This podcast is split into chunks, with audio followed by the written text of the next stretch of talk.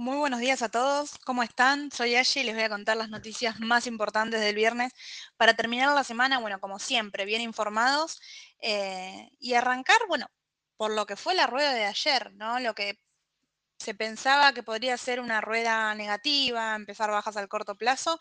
Argentina respondió de forma alcista, Em, Estados Unidos respondió de forma alcista, bueno, y tenemos, tenemos ahí eh, un par de novedades tanto en el mercado local como en el mercado exterior. Pero bueno, comencemos con el mercado local y destacando nuevamente, junio es un mes clave para el mercado local, hay mucho vencimiento de deuda en pesos, tenemos también una parte de vencimiento de la deuda en dólares, que si bien, bueno, como sostenemos siempre, ¿no? Si uno va a ver la, renta del bono AIE30, por ejemplo, que es uno de los bonos que se paga también en el transcurso de este mes, su renta es del 0,25, aparenta ser una renta que no em, hay posibilidades de, de, digamos, es un bono con un pago mucho menor a lo que se espera para el año que viene, a fin de año, ya que se junta con su amortización, pero teniendo en cuenta que también hay un gran caudal de deuda en pesos, bueno, empieza a eh, verse también afectada la, deuda en dólares. Y a raíz de esto, bueno, destacar que el Banco Central de todas formas logró comenzar de la mejor manera el mes de junio, logró comprar 54 millones de dólares y fue el mejor mes, eh, el mejor inicio de mes de este año. Sí, hay que ver, bueno, cómo continúa todo y ya sabemos que va a haber un canje seguramente. En el transcurso del mes vamos a tener novedades de qué se licita, cómo se licita y va a ser clave para el transcurso del mercado. Eh, en otra, entre otras noticias, bueno, Massa viaja a Estados Unidos, sí, va a viajar eh, para lograr el acuerdo con el FMI. ¿sí? Recordemos que tenemos un pago importante por realizar, que nosotros no tenemos los dólares para pagarlo. Fue a hablar para renegociar lo, los puntos destacados bueno, de dicho acuerdo. Y acá un punto importante a tener en cuenta es que el FMI quiere que se devalúe más del 30% el dólar oficial, si bien se puede ver cómo el gobierno está acelerando la devaluación, son devaluaciones muy cortas teniendo en cuenta lo que está pidiendo el FMI. Por otro lado, eh, Massa y se reunieron ¿sí? con el presidente del Banco Popular de China para ampliar el swap y la moneda. Así que estamos ahí buscando fondos también en, en China, pero considero que la noticia más destacada de este rubro vino por parte del BRICS.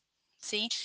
Una reunión clave entre Dilma, Maximiliano Kirchner, Miguel Pese y Cecilia Moreu, que, eh, bueno, lo que se está hablando es la incorporación de Argentina en el BRICS. Recuerden que Brasil quiso ayudar con fondos a Argentina y no lo autorizaron, ¿sí? porque Argentina no es parte del BRICS, así que aparentemente a partir de agosto podríamos tener novedades y ya estar dentro del BRICS para que países como Rusia, Brasil y China puedan ayudar y enviar capital para engrosar la reserva y continuar invirtiendo en eh, nuestro país. ¿sí? Cambiemos la página y nos vamos ahora para el sector energético. ¿sí? Durante mayo aumentó la actividad en vaga muerta y hay perspectivas positivas en adelante. En cuanto al mercado en general, bueno, vimos aumentos de IPF, vimos aumentos de las transportadoras, vimos aumentos de Pampa en la rueda de ayer, pero eh, lo que se destacó en la semana, bueno, es que se conoció quién fue el que ganó la parte del gasoducto que se estaba en disputa, ¿sí? Esa parte se la quedó Transportadora Gas del Sur, como era más probable, ¿sí? Por lo menos es lo que eh, había trascendido antes, que la oferta iba a ser mayor, bueno, con esa parte del gasoducto que se estaba negociando la semana pasada, se la quedó Transportadora Gas del Sur y ayer hizo un aumento importante también parcialmente, bueno, cerca, perdón, cercano al, al 4%. Hay que ver, bueno, cómo continúa la, la rueda de hoy. Y bueno, por otro lado, ya nos vamos directamente a lo que es el panorama internacional. Llegaron novedades positivas también acerca del techo de la deuda. Sí, se aprobó, recuerden que ayer se aprobó en el Congreso, faltaba que se apruebe en el Senado y luego falta la firma de, eh, bueno, del, del presidente de Estados Unidos. Ya se aprobó en el Senado también, los senadores votaron para aprobar un acuerdo y elevar el límite de, de, endeudamiento del país y evitar un incumplimiento. ¿Sí? El techo de la deuda de 31,4 billones de dólares, los legisladores de ambos lados del pasillo de la Cámara, alta tanto el Congreso, respaldaron ampliamente a los legisladores. ¿Sí? La medida fue aprobada con el apoyo de 63 senadores, mientras que 36 de ellos se opusieron. Ahora que ya fue aprobado esto en el Congreso y en el Senado, como les comentaba anteriormente, falta únicamente la firma del presidente de Estados Unidos para dar eh, como visto bueno al techo de la deuda, al aumento, perdón, del techo de la deuda y ahí avanzar eh, y pasar la página a lo que va a ser quizá, eh, bueno, lo que, lo que va a traer más volatilidad la semana que viene, que es dato de inflación, que es próximamente aumentos de o no de las tasas de interés, así que salimos de un tema que causó mucha volatilidad en el mercado y nos vamos directamente eh, a otro que va a continuar con esta volatilidad. Eh, recuerden que el, dato de inflación de Estados Unidos viene el 13, ¿sí? 13 de, de junio, y tenemos también lo de la tasa de interés el 14, si se aumenta o no la tasa de interés.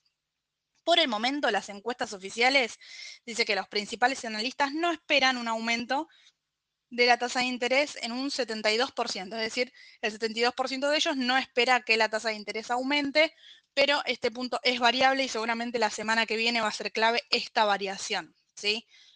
Bueno, ¿cómo nos encuentra el mercado en torno a esto? Que creo que es lo que todos nosotros venimos siguiendo, nos encuentra con una tecnología eh, luego de un mayo espectacular, con aumentos muy, muy elevados, eh, con una tecnología bastante sobrecomprada al corto plazo, ¿sí?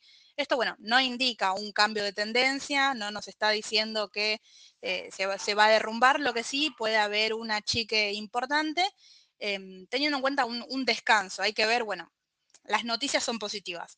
Así que quizá no se respete desde el lado técnico este achique que se espera al corto plazo y sigan aumentando. Yo creo que es clave la rueda de hoy, como abren los mercados, que por el momento van de manera positiva entre el 0,40 y el 0,60% para todo lo que está relacionado con la tecnología.